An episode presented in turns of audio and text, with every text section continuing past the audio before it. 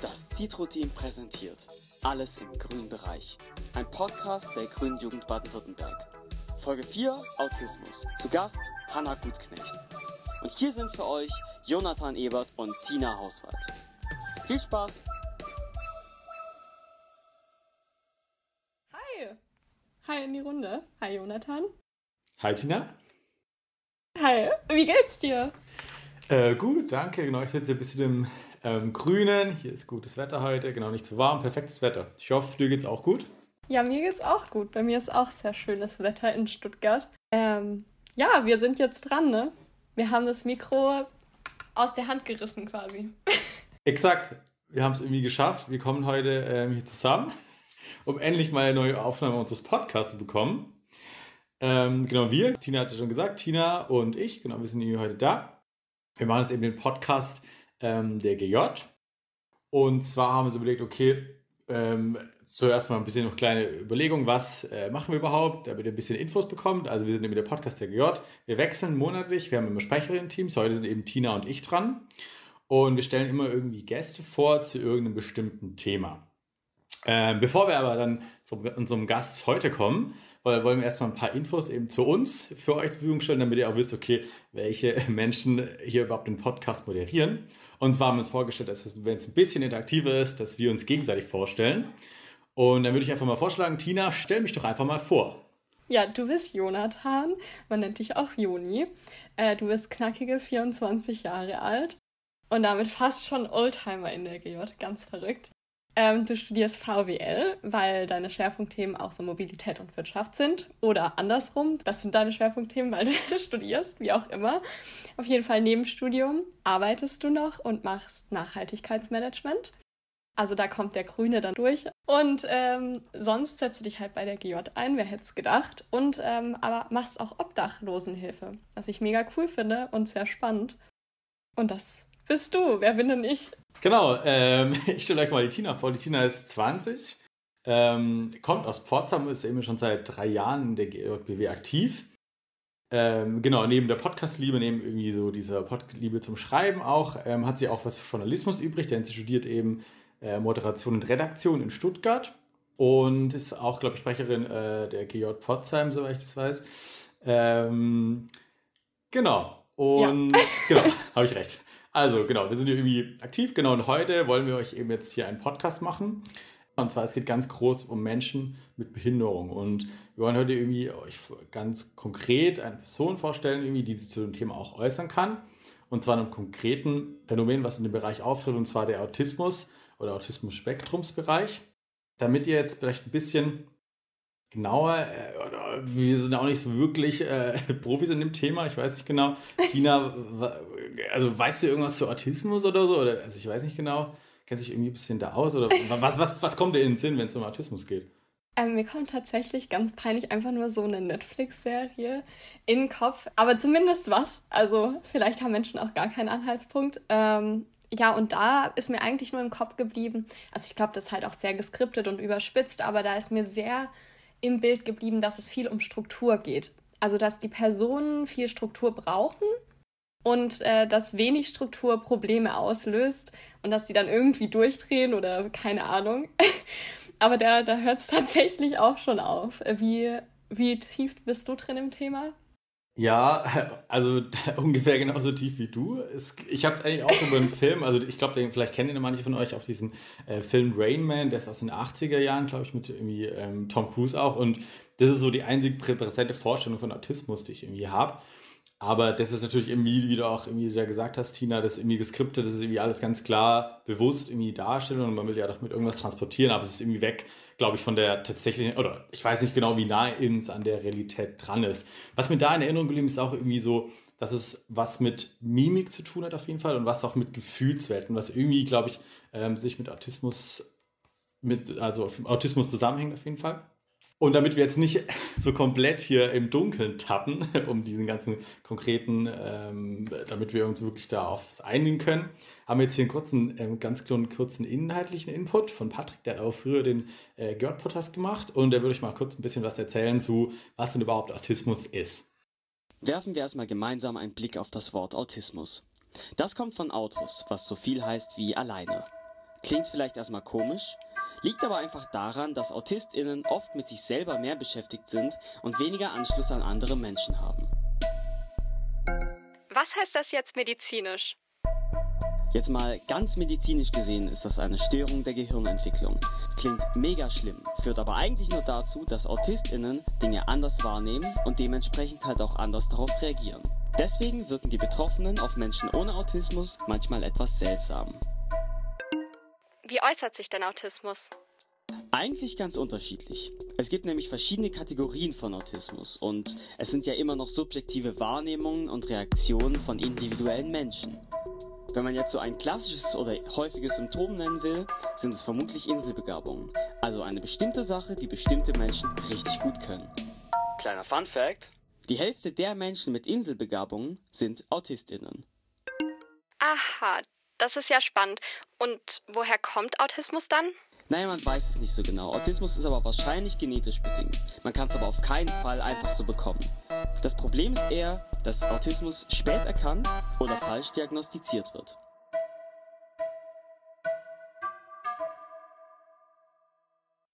Ja, danke, Patrick, für deine Infos. Sehr lieb von dir. Ähm, also, ich weiß nicht, wie es dir geht, Jonathan. Ich habe noch ein paar Fragen offen. Also irgendwie, klar, weiß man jetzt so ungefähr ein bisschen mehr als davor. Aber ich frage mich irgendwie, wie fühlt sich das dann an, wenn man das tatsächlich hat oder wenn man mit Menschen spricht oder lebt, die sowas haben. Vielleicht auch, was für Probleme hat man denn überhaupt in so einem Alltag? Oder vielleicht ist unsere Welt ja auch komplett barrierefrei für Autistinnen. Ich habe keine Ahnung. Äh, deswegen freue ich mich, dass wir jetzt einfach Hannah durchlöchern können. Möchtest du sie mal kurz ganz grob vorstellen, Jonathan? Genau. Hi. Äh, also erstmal äh, wollte ich mal Hanna begrüßen erstmal in unserer Runde hier. Hi Hanna. Ah, hallo, ihr zwei. Genau, jetzt könnt ihr erstmal hören, das ist eben Hanna. Genau, wie geht's dir denn? Bist du irgendwie gut, gut drauf oder wie geht's dir? Wie steht's? Mir geht's gut. Schönes Wetter, da geht's einem ja super. Ne? Ja, genau, das haben wir ja auch bei uns schon ähm, vorgestellt. Genau. Genau, damit wir erstmal irgendwie wissen, was für eine Person bist du denn überhaupt, Hanna, dachten wir uns, okay, so ein paar kleine Gadgets am Anfang und wir machen eine klassische äh, Schnellfragerunde, damit wir ein bisschen mehr nach einem Eindruck von dir bekommen. Und zwar machen wir irgendwie abwechselnd, Tina und ich stellen ein paar Fragen, du darfst ja ganz so kurz wie möglich antworten, weil irgendwie, ähm, damit wir ein möglichst umfassendes Bild eben bekommen. Bist du bereit dafür? Ja. Okay. Dann würde ich direkt mit der ersten Frage anfangen. Und zwar eine ganz klassische Einsteigerfrage. Wie alt bist du denn überhaupt? 25. Und wie alt fühlst du dich denn generell oder heute? Oh, das ist sehr unterschiedlich. Momentan würde ich sagen, wie 25, aber ist mal so, mal so. Auch nicht schlecht. Kaffee oder Tee? Weder noch, ich bin ein Wassertrinker. CDU oder FDP? Ich glaube, mh, mm, da bin ich zwiegespalten. Was, was magst du denn an dir besonders? Äh, meine ganz speziellen Interessen. Hobbys, die kaum ein anderer betreibt, glaube ich. Mhm. So, Autismus hat Spezialinteressen. Und was magst du nicht an dir? Meine Nervosität und die Angst vorm Versagen. Ja, gerade in dem Zusammenhang, was macht dich denn dann glücklich? Letzte Woche war ich in Berlin und da hat meine kleine Verwandte zum ersten Mal Hannah gesagt und hat das Haar richtig betont. Oh. Ich war so glücklich. Das ist wirklich ganz süß. Gott. Süß, ja. Welche Person, wenn du es dir aussuchen dürftest, wer würdest du gern mal so für einen Tag sein? Da hatte ich lange überlegt, aber vorher bin ich auf den Gedanken, glaube ich, zu Greta Thunberg gekommen, eine Autistin, die das Thema, glaube ich, sehr, sehr stark nochmal und gezeigt hat, dass auch Autisten sich politisch einbringen können und für ein Thema eingestehen können. Und ich glaube, die ist, trotz dass sie wesentlich jünger ist als ich, glaube ich, ein immenses Vorbild. Mhm, ja, glaube ich, für viele, genau. Hast du den Lieblingsort, an dem du dich gerne aufhältst? Ich glaube, ich würde sagen, mein Zimmer. ja, schön, ne? Wenn man sich da wohlfühlt. Welches Gummibärchen ist dein Lieblingsgummibärchen? Das dunkelrote, weil ich bin mir, glaube ich, sicher, dass es mittlerweile zwei Sehr rote gut. gibt. Mhm. Gute Wahl. Und dann noch zum Abschluss eine Frage, die in die politische Richtung geht. Hast du denn irgendwie eine Politikerin oder einen Politiker, der dich in den letzten sechs Monaten besonders beeindruckt hat? Und wenn ja, wie und warum? Darf man auch ein Doppelduo sozusagen nennen? auch natürlich möglich. Weil dann würde ich sagen, Kamala Harris und Joe Biden und ihr Sieg bei den US-Präsidentschaftswahlen und daraus resultiert das bunteste und vielfältigste Kabinett, das die beiden gebildet haben und das erstmalig eine Frau afroamerikanischer Herkunft Vizepräsidentin der Vereinigten Staaten ist. Und ihre fröhliche Art, die fasziniert mich einfach so, wie sie immer lacht und immer glücklich ist und sagt, we did it, we did it, Joe, we did it. Das, das ist meine Lieblingsszene. sehr beeindruckende Frau und auch Mann natürlich hier Trump von der Tribüne gefegt. Ich habe, also ich weiß nicht, ich habe das Gefühl, ich kenne Hannah schon. Ich hoffe, euch geht's auch so. Man lernt dann irgendwie doch ganz viel über jemand. Aber wir wollen ja heute jetzt nicht nur über dich persönlich reden, sondern auch mit dem Handicap, das ja auch dich umhertreibt. Und ich wollte einfach fragen, ob du uns da mal mit in deinen Alltag nehmen kannst. Also wie Sehr sieht gerne. ein normaler Tag aus? Also gibt es einen Tag oder ist dein normaler Tag genauso wie meiner? Ich habe keine Ahnung. Also ich stehe immer morgens auf, bin, glaube ich, ein relativer Frühaufsteher. Gut, die Vorlesungen sind auch bei mir relativ früh und ich brauche immer ähm, so morgens meine Zeit, um ähm, wach zu werden und schaue dann immer so YouTube-Videos oder andere Videos ähm, auf meinem Tablet. Und dann gehe ich, glaube ich, sehr strukturiert ins Bad. Es muss immer der gleiche Ablauf sein. Erst Zähne mhm. putzen, mhm. aufs Klo anziehen. Und wenn ich halt dusche, dann noch das Duschen. Bin da auch, glaube ich, eher gerade so, jetzt wo ich zu Hause bin, der Morgendusche.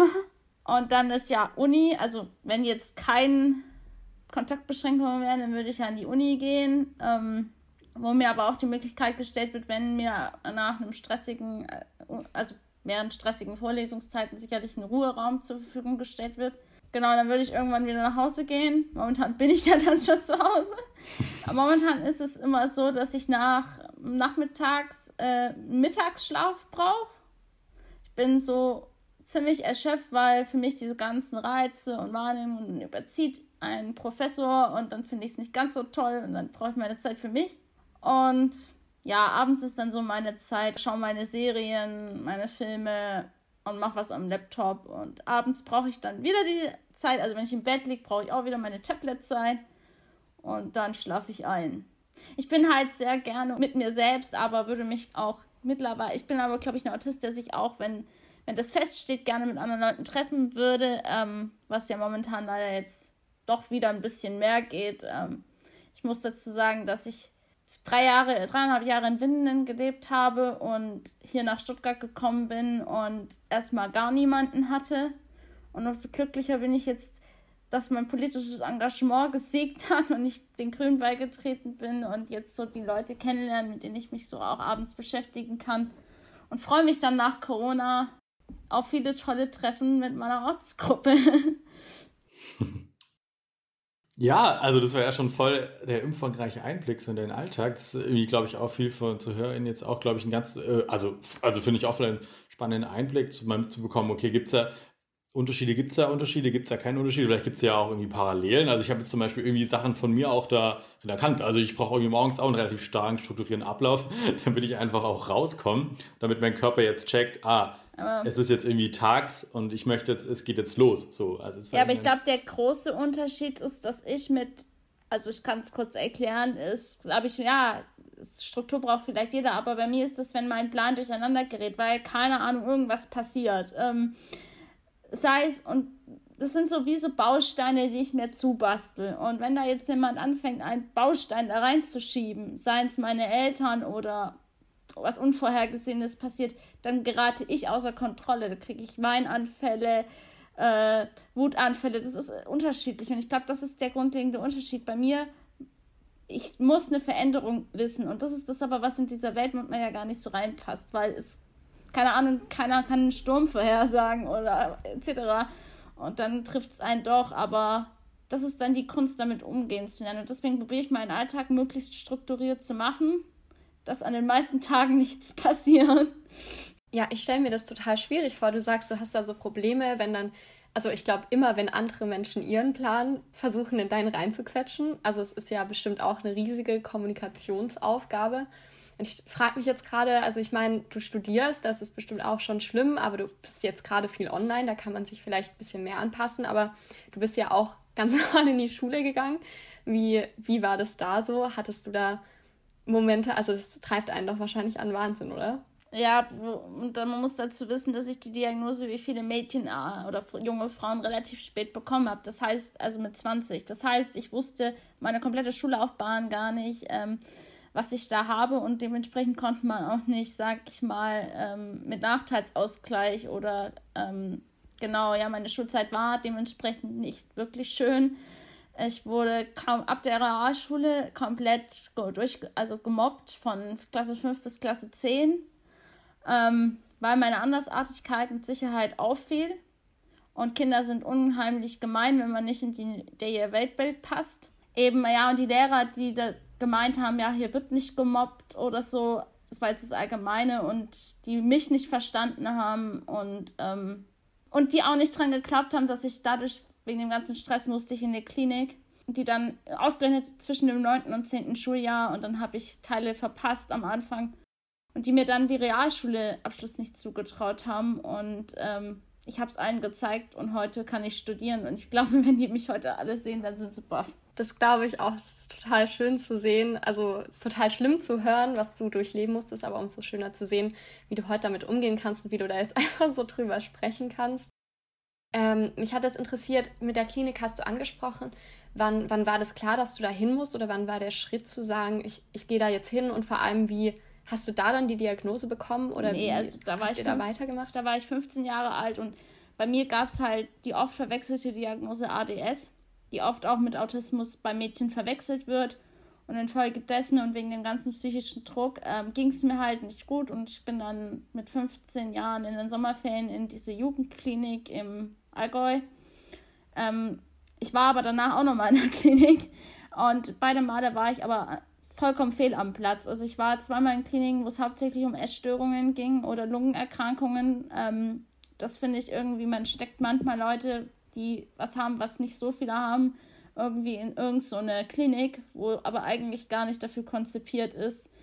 Aber trotz allem, hat da wie so im Internat gewohnt, also mit den jungen Leuten war es dann doch schön. Aber Therapie fand da wenig statt. Eher waren die sehr auf Sport abgezählt, was ja den Leuten, die zum Abnehmen da sind, und mit Lungenerkrankungen ja eigentlich auch nicht schädlich ist, für mich aber falsch war. Ich habe das dann auch nach sieben Wochen, sage ich mal, beendet. Ja, also, äh, also wenn du ja auch selbst merkst, dass es irgendwie nichts bringt oder dass es völlig fehl am Platz, dann ist es ja voll sinnvoll, dann auch einen Cut zu ziehen und sagen, okay, irgendwie, das ist nicht so ganz das Wahre, das bringt, mir irgendwie nichts. Ja, weil es ja mitten ins zehnte Schuljahr reinging, dann haben meine Eltern und ich gesagt, das bringt ja nichts. Da fehle ich ja nochmal. Da gab es zwar eine Klinikschule, aber Unterricht fand da eigentlich gar nicht statt, weil wir aus unterschiedlichen Bundesländern kamen, aus unterschiedlichen ähm, Schulsystemen, Gymnasium, Realschule, was es nicht alles gibt.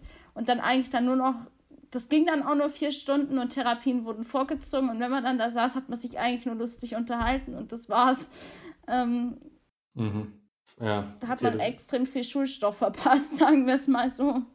Genau, du hast es ja irgendwie schon viel so beschrieben, wie das in der Schule war und sowas, aber was, also was mich dem Zusammenhang echt interessieren würde, wie hast du das denn selbst dann, wie hast du dich da selbst wahrgenommen? Du hast ja irgendwie, denke ich mal, gemerkt, dass vielleicht ein bisschen was anders ist, sag ich mal, irgendwie, oder dass es irgendwie Situationen gibt, in denen es dir manchmal nicht so gut geht, in denen es manchmal schwerer ist, manchmal leichter ist, oder, aber also hast du das irgendwie selbst gemerkt? Und wenn ja, wie würdest du das denn beschreiben und wie würdest du auch heute jetzt rückwirkend vielleicht mit dieser Diagnose, ah, okay, das war Autismus, wie würdest du das beschreiben? Also, ich glaube, damals habe ich es nicht so ganz äh, gecheckt. Ich glaube, jeder empfindet sich ja selbst so, wie er ist eigentlich. Natürlich habe ich manches hinterfragt, aber ich habe mich damals mit dieser Diagnose ADS abgetan, weil es ja Leute gestellt haben, denen man eigentlich die Kompetenz zutraut, das Richtige zu entscheiden. Und ähm, die Sache ist bei Mädchen, ähm, erkennt man das auch relativ spät, weil wir uns der Umwelt probieren anzupassen. Dabei geht es mir halt nicht gut und ich habe dann immer gedacht, naja, hm, andere machen das halt auch, mach's doch. Und dann habe ich es nicht hinterfragt. Äh, umso glücklicher bin ich heute, dass irgendwann jemand auf die Idee kam und das Absurde ist, es war nicht mal jemand, der mich kennt, sondern ähm, jemand von meinem Vater seiner Seite hat gesagt, deine Tochter könnte das haben. Und dann wirst du plötzlich von deinen Eltern nach 20 Jahren, nach 19 Jahren, ich war dann noch 19, konfrontiert und dann denkst du so, what? Ähm, ich hatte das ja auch nur gehört aus Sendungen und so und kannte eher nur den, es gibt ja verschiedene Formen, kannte eher nur die, wo ich nicht reingehöre, die frühkindlichen, die weniger sprechen und so. Und das kann doch nicht sein, habe ich gedacht. Dann habe ich recherchiert und so und ich so, oh doch, es könnte schon sein. Und dann kam im Januar 2016 die Diagnose und die hat mich schon erleichtert, weil du bekommst endlich eine Antwort, die irgendwie jetzt Sinn ergibt. Wie fühlt sich das an, wenn man dann irgendwie sowas liest und sich denkt, oh Scheiße, also das, also keine Ahnung, oder, ja, oder denkst du, oh Gott sei Dank, jemand versteht mich, also wie, also ich habe auch am Anfang, oh mein Gott, gedacht, also es hat mich schon erschlagen, könnte man sagen, und ich war auch den ganzen restlichen Tag dann neben der Spur. Und, ähm, aber man geht da nicht ohne Grund hin, weil die Diagnostik sehr, sehr aufwendig ist. Also habe ich mich davor schon im Internet testen lassen, ob es überhaupt Sinn ergibt, nach Tübingen zu gehen und äh, dort mehrere Monate Wartezeit in Anspruch zu nehmen. Ähm, weil Tübingen und Freiburg sind die Universitätskliniken in Baden-Württemberg, die das mit ihren Fachleuten richtig und felsenfest diagnostizieren. Ähm, hauptsächlich auch für Erwachsene. Und ja, genau, da spielt auch viel deine Kindheit, also deine ersten Lebensjahre eine Rolle und deswegen sind die Eltern immens wichtig für die Diagnostik. Weil ich glaube, keiner kann beurteilen, wie man als Dreijähriger manches wahrgenommen hat. Also ich nicht mehr. Als die Diagnose dann irgendwie so feststand, gab es da dann so, was, ich sag, sag, mal, Therapiemäßiges oder so? Oder, äh, also wie, wie ist man damit dann umgegangen oder wie bist du dann auch damit umgegangen? Ich hatte nach dem, nach dem Schulabschluss nach meiner Fachhochschulreife einen Nervenzusammenbruch, ähm, was aber vielen Autisten, die es nicht wissen, genau in dieser Zeit passiert zwischen Schule und Arbeitsleben, weil das einen plötzlich überrollt, was will man machen und man braucht ja eigentlich eine schnelle Antwort und sollte sich schnell festlegen, sonst hat man ja, sitzt man ja auf der Straße und äh, oder kann keiner Arbeit nachgehen und genau in dem Zeitraum ist dann der Verdacht aufgekommen und ich war dann aber drei Monate lang in der Klinik Währenddessen habe ich die Diagnostik auch gemacht. Nur wie gesagt, diese Klinik war leider auch falsch. Dann bin ich eben nach Winden und habe da in einem Berufsbildungswerk meine Ausbildung gemacht. Und da gibt es wunderbare, also die unterstützen einen da. Ja, da hatte ich auch einen Psychologen ähm, oder auch so, so feinmotorisches Training, weil meine Feinmotorik ähm, mir bei gewissen Dingen, also sie ist nicht, also das ist, was mir schwer fällt, Feinmotorik. Und da mache ich auch jetzt Ergotherapie in Stuttgart ähm, und habe das währenddessen aber auch angefangen, bin dann von Winden nach Stuttgart gewechselt.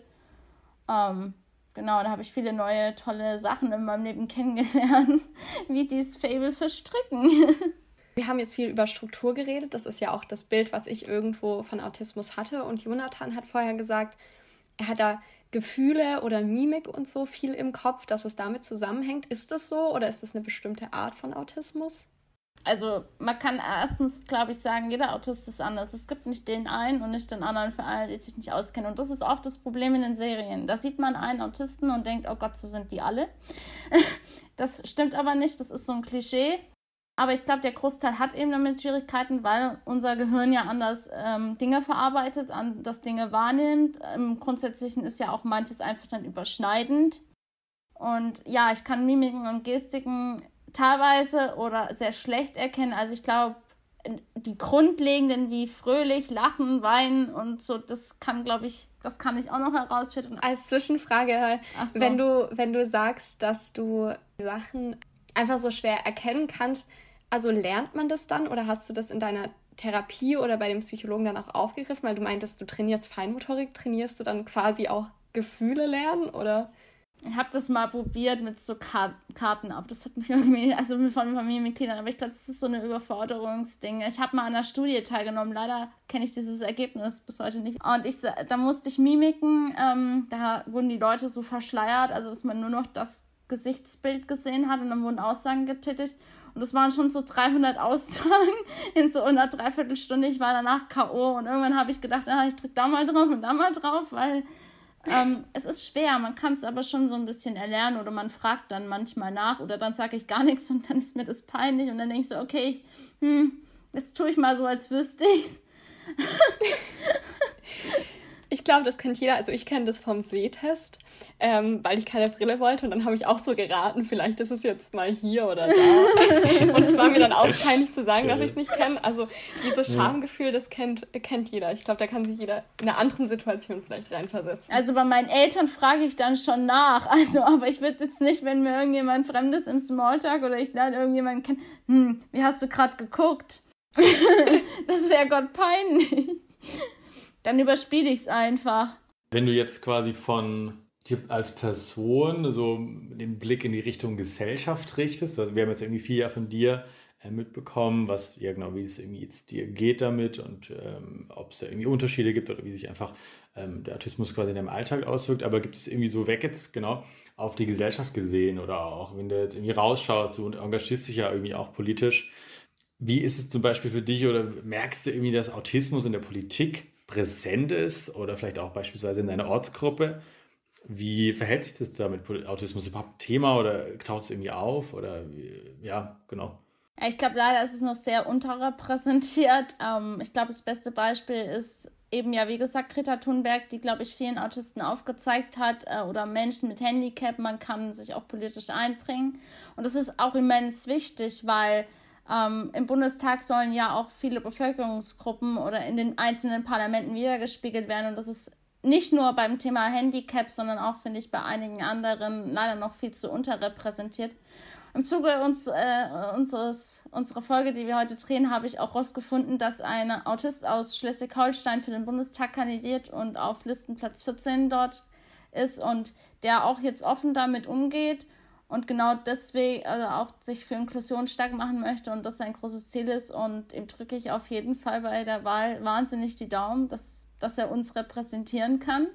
Also ich bin ja noch nicht so lange dabei, seit Anfang dieses Jahres und ich habe das lustigerweise direkt bei meinem ersten Treffen mit meiner Ortsgruppe, weil wir da über Satzungsänderungen gesprochen haben und wie man Arbeitskreise gründen kann. Und dann habe ich gesagt, ja, ich hätte da was und ich habe da jetzt einen Arbeitskreis Inklusion und ähm, genau, wo es um Menschen mit Handicap geht in, die, in der Politik oder wie man das inklusiver und vielfältiger gestalten kann.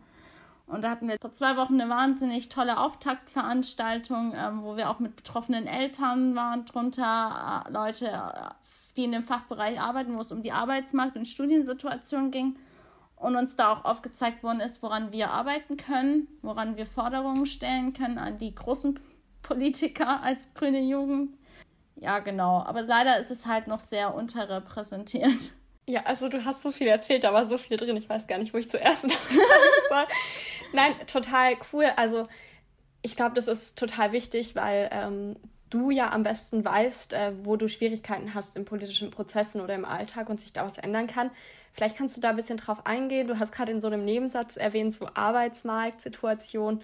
Ähm, ist das ein großes Thema mit Autismus? Schrecken da, also ist es so, dass du das dazu schreibst und dann Arbeitgeber zurückschrecken oder wie, also wie läuft das normalerweise ab? Habe ich ja in einem geschützten Umfeld meine Ausbildung gemacht und bin danach ja mit dem Entschluss ins Studium zu gehen. Meine Ausbildung war ganz toll, aber mit dem laut, also ich habe Medientechnologin, Druckweiterverarbeitung gelernt, ein wahnsinnig toller Beruf, aber für mich waren die Lautstärken in einem regulären Betrieb einfach zu laut und ich wollte ohnehin, habe ich mich dann ja, komme ich studieren im Bereich weiter, es macht mir unheimlich Spaß. Aber man macht sich schon zwangsläufig Gedanken. Wir hatten auch Bewerbungstraining. Es ist, glaube ich, immens wichtig, das reinzuschreiben in den Lebenslauf, weil man soll ja auch immer ehrlich zu seinem Arbeitgeber sein. Ähm, wenn das nachher rauskommt, kann das ja auch ein Grund sein, da wieder rauszufliegen. Äh, also man sollte ja auch immer ehrlich umgehen. Ähm, auch weil ich wahnsinnig Bammel vor äh, Bewerbungsgesprächen habe und da eigentlich auch nicht alleine. Also ich werde wahrscheinlich nach meinem Studium, wenn ich Bewerbungsgespräche dann auch hoffentlich bekomme, dass, ähm, dass genau dann auch jemand mich begleitet, weil ich das, glaube ich, brauche, sonst kriege ich persönlich keinen Ton raus. Von, weil bei mir ist es auch so, ich merke gleich, ob mir der Mensch sympathisch ist oder nicht. Und wenn er mir nicht sympathisch ist, dann kriege ich gar keinen Ton raus. ähm, das ist, das ist, äh, also irgendwie ist da so ein Instinkt bei mir. Und nachher könnte es ja passieren, ich, ich laufe da in dieses Gespräch rein und dann kriege ich gar nichts raus. Oh Gott, ähm, Himmelbammel. Aber ja, es ist, glaube ich, ein schweres Thema. Ich weiß schon, dass es schwerer wird für mich, einen Job zu finden. Es gab vor kurzem einen Aktionstag innerhalb der Europäischen Union über die Arbeitsmarktsituation für Menschen mit Handicap im Allgemeinen.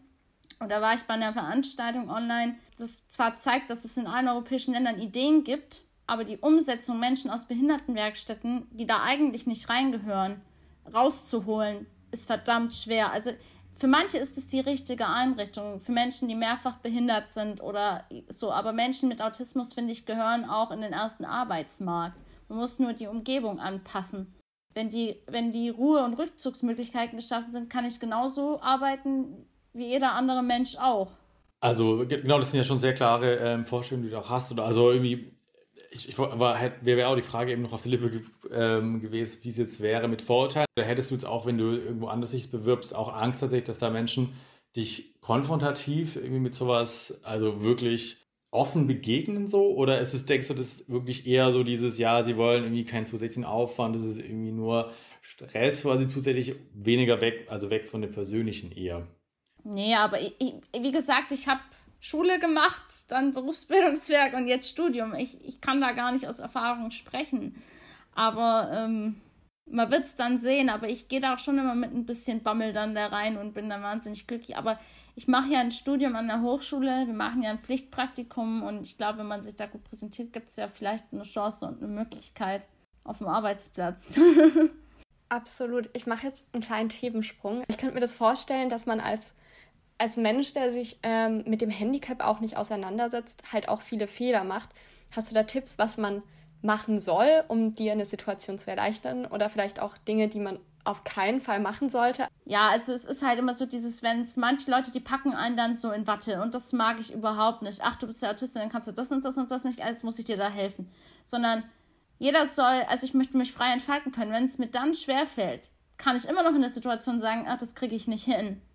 Aber dieses so gleich, wisst ihr, wie ich meine, das ist sehr einschränkend und dann kann man sich gar nicht frei entfalten. Man ist wie so ein Kokon eingesperrt. Fällt vielleicht auch vielen jetzt bei, äh, wenn man damit oft umgeht, so ist, glaube ich, auch einfacher, dann auch nicht dich in Watte zu packen, so kann ich mir vorstellen, so, aber äh, weil es irgendwie halt, also was irgendwie offensichtlich da ist, aber trotzdem würde ich sagen, dass vielleicht dann, wenn, wenn vielleicht äh, Menschen, die Autismus haben und dann nicht so offen damit umgehen, glaube ich, äh, ist vielleicht nicht so einfach, wie du, wie du wie gerade gesagt hast, dass es dann doch schwerer ist in Umgang oder, oder gibt es da irgendwie, aber ähm, du hast ja irgendwie gut beschrieben, dass man da trotzdem irgendwie offen sein soll, dass man mit der ganz normal umgehen soll. Ich glaube, das ist auch für unsere jetzt irgendwie Hörer interessant, wenn man das jetzt irgendwie hört, dass es eigentlich einfach ganz, ich sag mal, normal, auch wenn das jetzt ähm, ein sehr weit, weitläufiger Begriff ist, aber mit dir umgeht, oder? Also ich finde, so kann man es, glaube ich, ganz mhm. gut zusammenfassen, oder? Wenn ja, einfach ehrlich und direkt mit einem Menschen sein, das ist das Allerwichtigste. Das ist ja generell, finde ich, es ist für mich so ein, sollte eigentlich jeder sein. Mhm. Und ähm, du hast ja vorhin auch schon angesprochen, wenn man jetzt von dem persönlichen Bereich weggeht, Autismus ein bisschen unterrepräsentiert in der Gesellschaft und auch Wünsche, die du jetzt irgendwie hast, oder was wäre jetzt wirklich auch konkret bei deinem politischen Engagement, was sind es da für Ziele, was sind für Wünsche, die du dann da vielleicht auch mit verbindest oder die du denkst, die kannst du auch umsetzen? Wir haben ja deswegen diesen Arbeitskreis in in der Ortsgruppe hier in Stuttgart gegründet und haben da mal gebrainstormt, was wir so machen wollen. Und ähm, erstmal wollen wir, will ich natürlich intern meine Leute auf ein Level bringen, auf ein Wissenslevel, äh, das mit meinem zu vergleichen ist. Klar, die werden, wir haben es festgestellt, die werden nie auf die persönliche Ebene kommen und nie wissen, wie sich das anfühlt. Ähm, aber genau eben, wir haben die Wohnungssituation in Stuttgart, die eine, ähm, ja, ich sag's mal, Katastrophe ist weil man kann als Gegenbeispiel, man kann als Gegenbeispiel ähm, Heilbronn nennen. Die haben ein Wohnkonzept für Menschen mit Autismus in selbstständige Wohnen, so würde ich das jetzt betiteln. Entweder man kann da in WGs eine gewisse Zeit wohnen und man hat dann so was wie so ein Betreuer oder man kann da auch eine alleine eine Wohnung kriegen. Das ist innerhalb eines Wohnkomplexes. Sowas fehlt mir halt leider in Stuttgart, weil für mich persönlich ist es momentan zu teuer, weil das nimmt ja auch ein Träger in der Wohnung hier in Stuttgart zu finden, weil ich eher für mich alleine wohnen will oder halt eben mit Gleichgesinnten. Das wäre dann da ja gegeben. Ich will halt auch nicht mehr zu Hause wohnen mit 25 und ich stehe gerade vor diesem Dilemma und diese Chance und Möglichkeit, die gibt es. Und deswegen wollen wir oder ist mein Wunsch so ein bisschen Forderungen in Richtung dem Stuttgarter Gemeinderat oder ja dem Bürgermeister dann vorzustoßen, da doch was zu ändern. Und es, es kann in meinem, also in meinem Ding, es kann doch nicht sein, dass die Landeshauptstadt das nicht hat. Äh, eine Stadt, wo viele Menschen studieren, wo auch Autisten mittlerweile die Möglichkeit haben zu studieren, eben durch diese Studienassistenz, die ich habe, die mich beim Studium unterstützt, werden ja jetzt immer mehr Möglichkeiten geschaffen und dann auch der Weg nach Stuttgart eben für vielleicht noch viel, viel mehr Autisten, ähm, die sich dann im Wohnheim total unglücklich fühlen. Weil ganz ehrlich, es gibt dieses betreute Wohnen, aber da kennt sich keiner mit dieser Thematik aus. Und das ist das, wo ich in den Kliniken immer aneinander gestoßen bin, dass sich keiner damit auskannt. Und in diesen Einrichtungen kennt sich dann ja jemand damit aus. Das ist so meine grundlegende erste Forderung, mein erstes Ding, was ich erreichen will. Also ich finde das ist ein total krassen Denkanstoß, mit dem wir vielleicht auch rausgehen können. Es kann auch nicht sein, dass die Landeshauptstadt sowas nicht hat. Ähm, ich finde, hast du ziemlich genäht die Aussage. Das können wir jetzt überall plakatieren. Nein, aber, aber wirklich, das, das bringt einem zum Nachdenken. Ähm, und ich, ich würde gerne damit rausgehen. Also danke dir, dass du ähm, vor allem zum Schluss noch so einen tollen Denkanstoß gegeben hast und auch so oft mit uns drüber redest. Ja, äh, ich weiß nicht, Jonathan, du darfst auch noch was sagen und dann würde ich an dich übergeben, weil du, du ähm, begleitest unsere HörerInnen ja dann nächste Folge weiter. Genau, also auch nochmal von mir, genau, irgendwie vielen Dank für den sehr interessanten, sehr umfassenden Einblick und gerade, ich, ich glaube, es ist irgendwie für auch für unsere Hörerinnen und auch für uns beide jetzt, irgendwie, die da auch noch nicht so viel drüber wussten, wie wir eingangs gemerkt haben, durchaus einfach ein interessanter Einblick und wie wir auch damit verfahren können in Politik. Echt, ja, vielen Dank für den Einblick. Und jetzt übergebe ich an dich, genau, für den ja. Ausblick dann. Ja, genau. Ich bin nämlich nicht nur heute Gast gewesen, sondern ich bilde zusammen mit Erik das zweite äh, Sprecherinnen-Duo unseres wunderbaren Podcasts. Und Erik und ich beschäftigen uns in der nächsten Folge über das Thema Queer, ähm, queere Community und laden dazu einen tollen Gast ein und freuen uns, wenn ihr dann wieder zuhört. Wir freuen uns auch. Wir sind gespannt. Genau, macht's gut. Ciao. Ciao.